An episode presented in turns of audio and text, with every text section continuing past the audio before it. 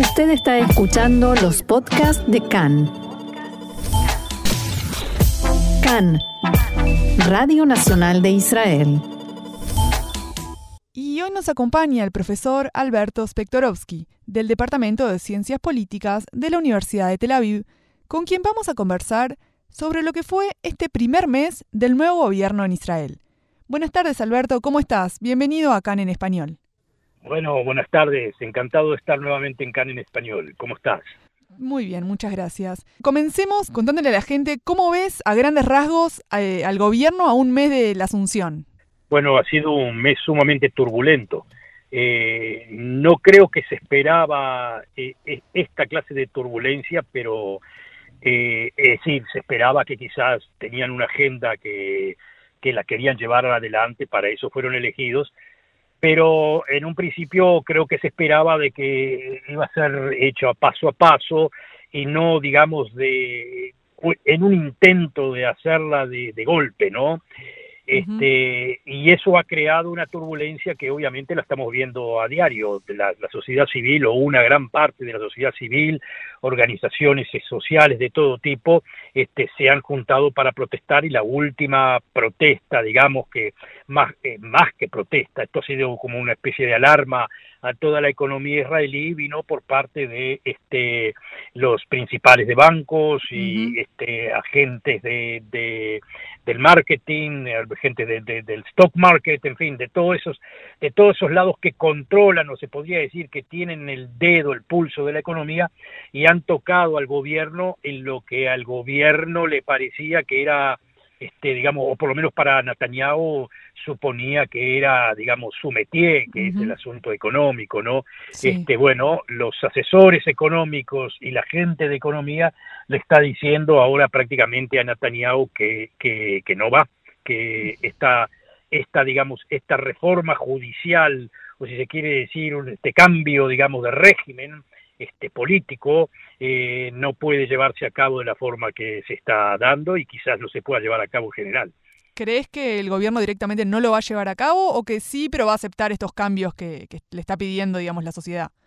Bueno, yo creo que yo creo que sí, que va por va por el medio la cosa, no no va a pararlo totalmente, pero obviamente que van a ser cambios eh, luego de que pase, digamos, la, la, la, la, primera fase, que es la Comisión de Economía en el Parlamento, me imagino que después inmediatamente van a empezar los diálogos sobre cambios, porque, eh, eh, digo, mi lo que se podría llamar mi wishful thinking, en esto lo estoy diciendo con la, poniendo, digamos, toda mi esperanza en el asunto, más que, más que una realidad, pero mi esperanza basada en lo que se puede entender de juegos de fuerza en realidades políticas que se dan de esta forma.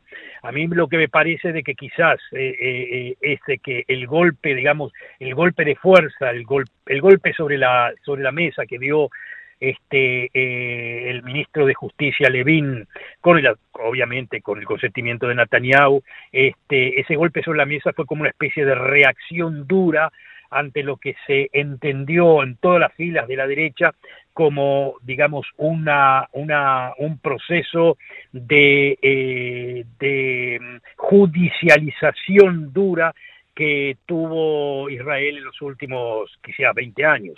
Es decir, eso se eh, tomó, esa clase de judicialización que fue llevada a cabo por, por Aaron Barak, sobre todo, por el juez Aaron Barak, entre otros, pero que eh, eh, se llamaba el activismo legal, si lo queremos llamar así, fue tomado muy mal por muchísima gente dentro de la sociedad israelí. Y acá es como una especie de revanchismo duro. Ahora, ¿qué quiere decir esto? Primero viene el golpe de fuerza al revanchismo y después este eh, tiene que privar, eh, espero yo, espero, yo que prive la, racionalidad, la racionalización de las dos partes y se llegue a un punto medio para salvar, eh, para sí, sí, para salvar la democracia israelí, porque si no, esto, esto es un, como son dos trenes que van enfrentándose uno con el otro, se van acercando, se van acercando, y el momento es a ver cuándo se aprietan los frenos y, y se para el choque, porque así como van las cosas, se va un choque, sí. Yendo puntualmente a algunos de los hechos más icónicos, por decir de alguna forma, que pasaron en este último tiempo. La destitución de Deri del cargo, por ejemplo. ¿Crees que era algo esperable por Netanyahu o fue algo sorpresivo? No, no, totalmente esperable, se veía venir. No quiere decir que, pero era esperable porque eh, eh, el gobierno lo define como la base del choque ideológico, la intromisión de la alta corte de justicia en este en la designación de, de ministros. Claro que obviamente había razones muy pesadas como para decirle a Deri, no, no, no, usted no puede ser ministro, eso es cierto. Pero para el otro lado, digamos, por, el lado gobernante, digamos, eso es una intromisión eh, dura este, eh, dentro de, eh, del quehacer eh, del propio gobierno. Algo que es, digamos, es como diciendo, la veo venir, y es parte del choque que espero y que quiero, eh, y ese partido lo quiero jugar. Es como decir, estamos jugando el partido fuerte, bueno, vamos a jugarlo fuerte. esa es la idea. Entonces, claro, ¿qué conclusión tiene una persona que lo ve desde afuera? Que eh, una de las partes, o las dos partes, si lo quieren llamar así, una y la otra quieren derrotarse mutuamente. Es decir, la alta Corte de Justicia no puede dar eh, brazo a torcer, obviamente, y tampoco el aparato político dar eh, brazo a torcer.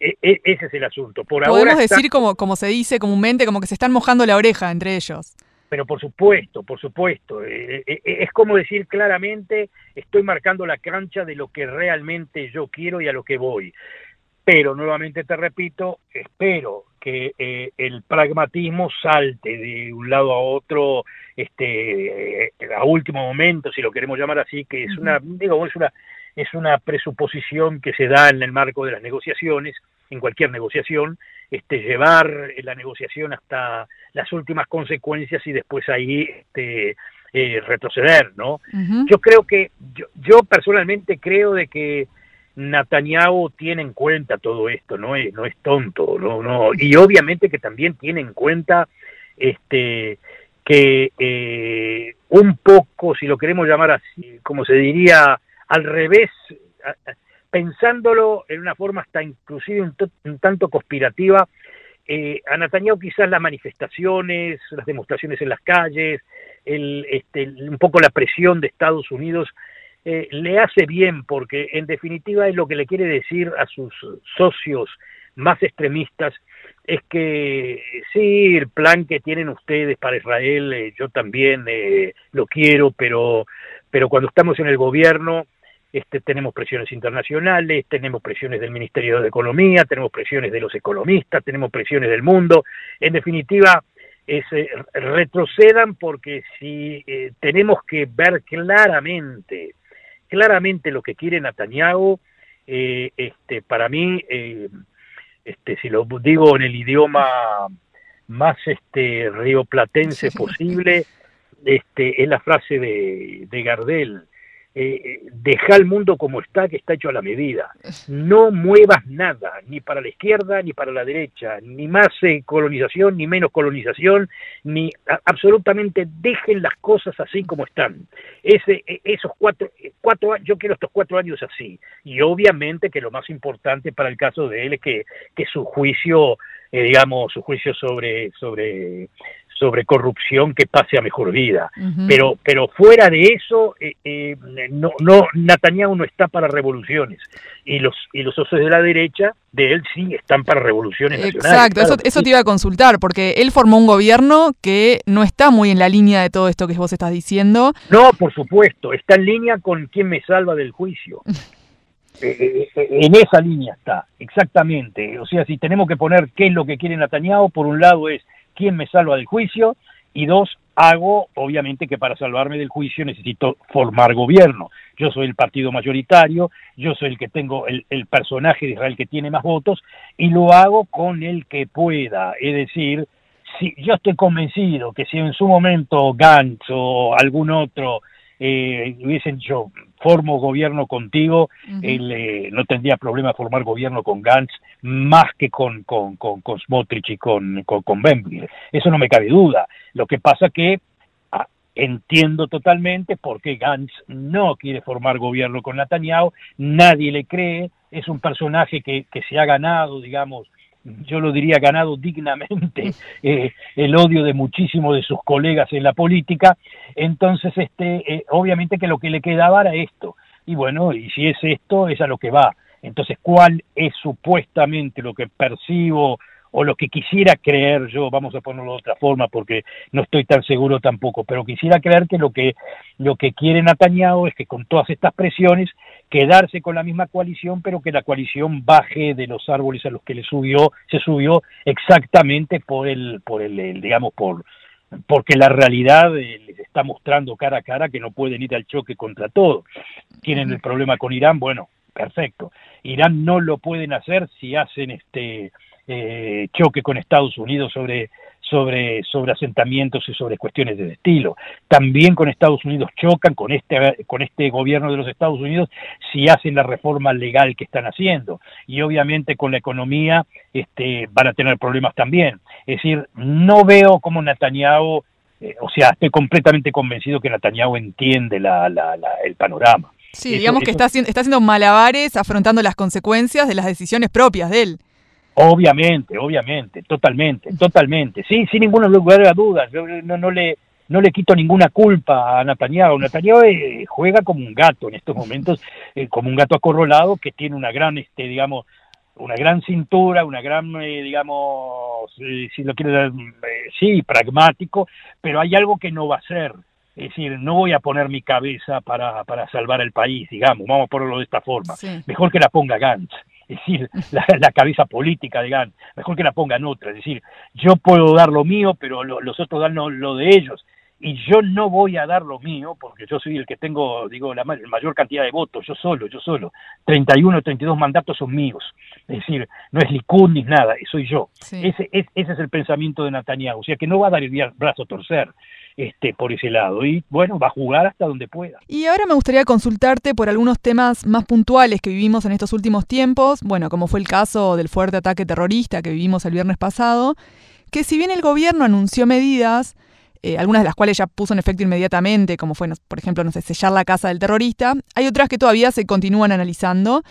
¿Qué reacción espera la sociedad israelí? Sacarle la ciudadanía a los terroristas, que es un, perdón, a los terroristas, que es un tema del que se está hablando mucho también. ¿Espera a la sociedad una reacción militar? Mira, eh, yo creo que eh, la sociedad espera lo natural en este caso y que va a ser idéntico a lo que hicieron los gobiernos anteriores. No creo que haga ningún paso Netanyahu que supere quizás algo medio simbólico, eh, digamos, eh, si le quiere poner de una forma, poner, eh, bueno, sellar la casa del terrorista, tirarla abajo, en fin, algunas cosas así que tampoco creo que lo van a hacer. Este, eh, el paso que decís tú de quitar ciudadanía a terroristas, yo no sé qué ciudadanía, ellos son, digamos, son gente de Jerusalén Oriental, no son ciudadanos directos, tienen derechos, digamos, de, digamos, de, de carta de identidad en, en, Israel, pero no son directamente ciudadanos. Este, no, no creo que no creo que vayan a hacer algo que rompa el tablero. ¿eh? Ese es el asunto, porque todo el mundo dice exactamente lo que estás pensando tú. Bueno, a ver, eh, estos son gobiernos de derecha pura, más derecha que esto no hay, van a romper el tablero.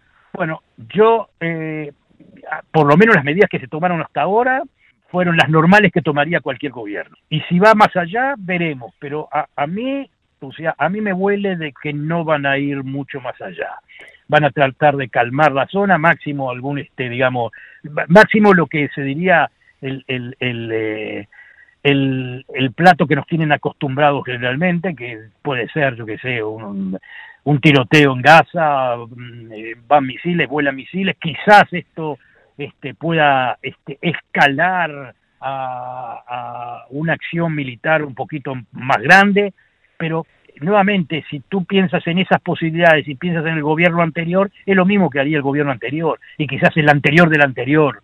No hay acá nada que, que supere lo otro. Sí, la diferencia en este caso puntual fue que los atacantes no parecerían tener ninguna afiliación a alguna organización terrorista, ni ninguna organización salió a adjudicarse el ataque. Entonces, en este caso también es como que el gobierno está en una posición difícil de decir, bueno, ¿contra quién ir? Ah, no, por supuesto, pero eso es algo que ya se venía a venir desde antes. Es una posición que nuevamente te digo, por este gobierno, por ser eh, más de derecha o más extremista que el otro no van a hacer ningún paso este, mucho más diferente. Están en un, este es un problema que sencillamente no tiene solución. No tiene solución porque son gente que como un chico de 13 años, un chico de 16, 18, capaz que se levantan en ese día, deciden en ese mismo día, no hay forma de controlar ni de entrar.